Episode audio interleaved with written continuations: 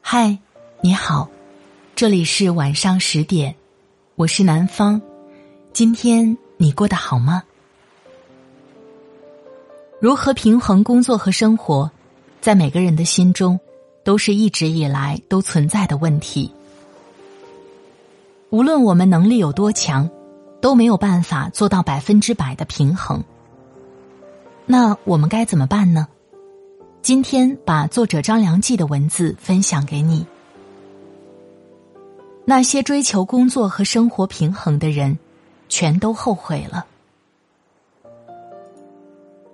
最近总收到提问：工作和生活如何平衡？今天就敞开聊聊这个话题。首先，很多人容易陷入一个误区：一说起工作和生活的平衡。潜意识里就把这两件事对立了起来，工作就等于付出和痛苦，工作了生活就没办法享受，生活就等于闲情和享乐，好好享受生活了，工作就无法兼顾。但在我看来，工作和生活只是我们人生的两个面相，彼此不应该冲突对立。而是共同构建起人生酸甜苦辣的体验。工作有工作的痛苦和享受，生活也有生活的痛苦和享受。我们不能只看到工作的痛苦，也不能只盯着生活的享受。举个例子，你在工作中帮助客户解决了一个大难题，客户对你千恩万谢，老板对你褒奖有加。同事也对你大拇指点赞，在这个过程中，你收获了成长的喜悦，甚至物质上的奖励，这些都是工作带来的愉悦感。而在生活中，不仅有五光十色的新奇探索，同样也有柴米油盐的日常琐碎。你除了要照顾好自己的生活起居，也要处理周边的社会人际关系。可能也要照顾子女、赡养父母，这些同样需要你付出时间和精力，所受的苦和乐丝毫不比工作少。付出不一定有回报，不付出就一定没有回报。这个道理在工作上适用，在生活上同样如此。造成我们困扰的原因是，一说到工作，我们马上会想到付出。想到老板的压榨，想到客户的难搞，想到无尽的九九六加班，这些当然是工作的组成部分，但绝不是全部。可一说到生活，我们就会天然的被诗和远方所吸引。看到抖音、小红书上的博主们，今天去长白山滑雪，明天去大理赏花，于是感慨。这才是人生，以前自己过的都叫什么日子呀？这些当然是生活，但这背后要付出的代价，网红博主们不会告诉你，他们只会向你展现梦幻完美的一面，因为这样才能吸引流量，给自己树立人设赚钱。他们不会告诉你这些美好的背后。全都是辛苦和不堪。你只看到他们在长白山上摆各种 pose、拍美美的照片，却看不到他们为了抢拍一个日出的场景，早晨四点多就要起来爬好几里的山路。你只看到他们在工作日的酒店里品着美美的下午茶，却不晓得公司付钱给他们安排这个场景。其实是七八个网红轮流上来排队拍照，再去发朋友圈。因为这些东西讲出来，会让网红博主们的人设崩塌，太接地气就会让高高在上的逼格和光环都消失。你只会觉得，哦，原来跟我们社畜打工人的生活没什么两样吗？不新奇，不看了。抱怨工作和生活不能平衡，其实只是现在的工作没那么喜欢，但因为要养家糊口或者别的现实原因，不得不屈就自己去做。而工作时间又占据了自己绝大部分的人生，已经没有多余的精力去做自己喜欢的事情，所以才会觉得划不来，没意思。说白了。是自己的能力和野心没有那么匹配而已。大家有没有想过，为什么那些做高管、当老板的人，那些年入百万、千万的人，从来不会抱怨工作和生活不平衡？是他们把生活和工作融入一体了吗？有可能，但终究到底，他们明白这是一种人生选择。既然是选择，就要有舍有得，而不是既要又要还要。这就像做生意一样，我把资源和成本投入到这个赛道，就只能期待在这个赛道里开花结果。那些没有去关注和研究过的赛道，我不能期待有同样的收获，这不现实，也不公平。我身边许多在职场做到很高级别的精英人士，他们就是喜欢过每天开会、周末到处飞的日子，不指挥一下项目，不跟客户谈判几轮，不解决几个工作上的世纪大难题，他们心里就痒痒。这就是工作带来的精神愉悦感。它和我们在日常生活中吃到美味的食物，做了一手好菜发朋友圈。和亲人朋友共享天伦之乐，本质上是一类东西，都是大脑在分泌多巴胺，只不过有人喜欢这种，有人喜欢那种而已。但相应的，工作狂在个人生活方面当然就有妥协和牺牲，比如感情生活不顺利，身体健康遇到问题，与家人的关系变得寡淡等等。这都是代价。可有些人想得很开，他们不会去计较生活中的这些不圆满，最多感叹一下自己是个忙碌命，然后客户电话打过来，依然精神饱满的去战斗。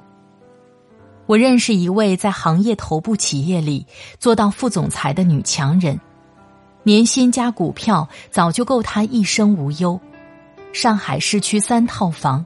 海外也有投资，物质生活不说人上人，但至少比大多数人都要过得好。可他四十多岁了，至今依然单身。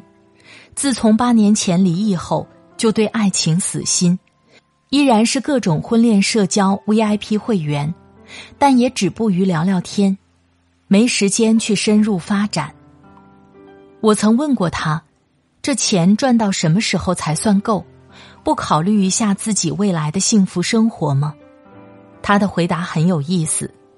他说：“这就像是投资，自己在婚姻上已经栽过跟头，错过了作为一个女人的最佳黄金时期，剩下的人生筹码，如果继续投资在这上面，收益不见得会比过去大多少。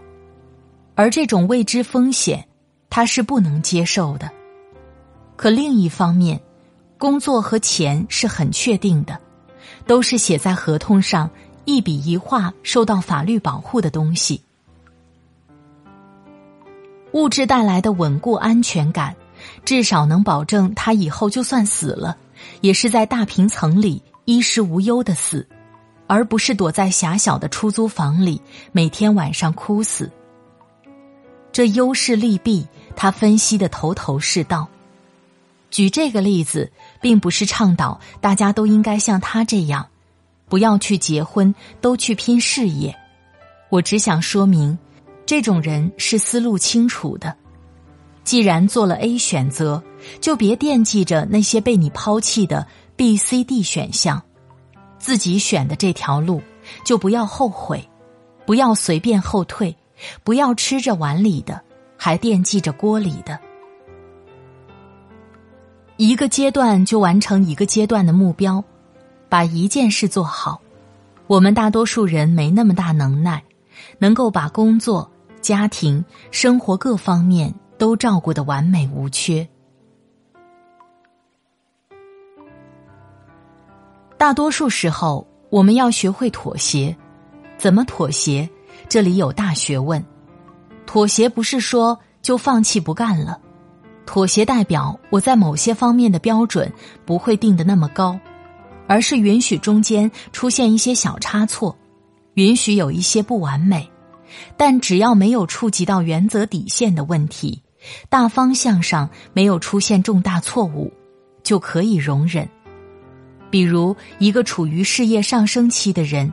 你不能要求他既要在职场上独当一面会赚钱，又要他兼顾好家庭，家里事无巨细都能照顾好。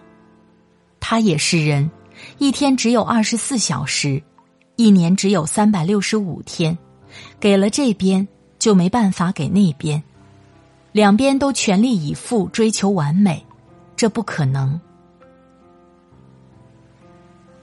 但他可以在中间调和，分给工作和家庭的精力可以自己调配，可以和家里人商量。这需要一个计划，一个落地的方案，而不是大袖一挥说忙起来就完全不管家里了。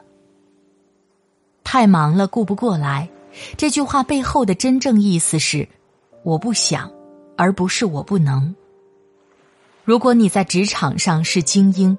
就不可能在生活上是白痴。开玩笑，智商和情商都摆在那儿。家里能有多困难的事儿，比你谈几百上千万的合同还难的。那么复杂的项目都能管理的那么好，柴米油盐的生活细节怎么就管不好了？和客户谈判的时候头头是道、有理有据。怎么和家人说话的时候三两句不和就发脾气了呢？还是那句话，能力不是问题，态度才是。愿意用心去做，就会发现其实也没那么难。在这个过程中，也许会粗心大意，做的没有那么尽善尽美。这个就需要有包容和耐心，允许出现小差错。慢慢来，能看到改善，都远好过于一上来就定个极高的标准，想着一口气吃成一个胖子。再比如，有人辞去了九九六忙碌的高薪工作，想去追求稳定平淡的生活幸福，于是换了个清闲的工作。这时就不要嫌新工作工资低，没发展。想要发展，就要比别人付出更多辛劳，就要舍弃掉个人生活，不然你想好好睡觉，你的同龄人还在加班做项目，你怎么和人家比？都知道有些公司加班是出了名的狠，但依然有大批的年轻人往里面涌，还不是因为人家工资开得高，舍得给钱。但这个钱不是白拿的，能给你开三倍的薪资，要你付出的可不只是三倍的努力，有可能你往里头搭进去的是整个青春，然而回报同样也是你的同龄人望其项背的。像我有个很要好的大哥，在一家公司待了十五年，一开始全世界到处跑，还都是去那种第三世界国家。给人家建基建、搞通信什么的，一个项目一待就是一两年。其他人毕业以后都是去大理看花海，去三亚冲浪，去日本滑雪，可是他在哪儿呢？他在阿富汗，这不仅是青春，连命都搭进去了。可他回国以后混得很好，深圳买了两套房。作为一个没背景、没资源的普通人。这投资回报率，你觉得是高还是低？还是那句话，我们不能只看到工作的痛苦，也不能只盯着生活的享受。相信能量守恒定律，如果有一个选项让你觉得哪里都好，愣是找不到缺点，这多半有问题。同样的，如果一个选项让你觉得全是痛苦，没有丝毫收获，这也有失偏颇。我们要做的是客观面对人生中的各个选项，先挑出各自的优缺点，然后搞明白自己的需求是什么，列个重要级排序，哪些是我必须抓住的，哪些是我可以妥协甚至放弃的。最后，对着这些需求按图索骥做筛选，这才叫独立思考，也是对自己的人生负责。不是看到别人这样，我也想这样。别人选择的不一定就适合你，盲目去跟随，既不符合实际，也许还会让你更加疲惫，甚至得不偿失。生活和工作没有冲突，只有共存。他们是两个圆圈，我们最终追求的一定不是两个圆圈的完全重合，也不是两个圆圈完全分开独立，而是既要有融合的交集，也要有各自独立的区域。融合和独立的面积大小不同，才构成了我们千姿百态的人生。以上共勉。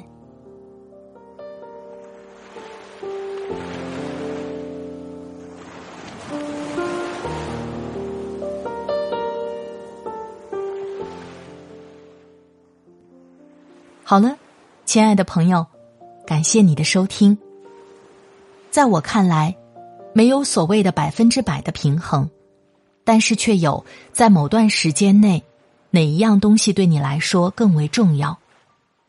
比如说，在刚刚工作的时候，那么工作可能就是第一位的；而在我们有了家庭或者家人需要照顾的时候，那生活可能更为重要。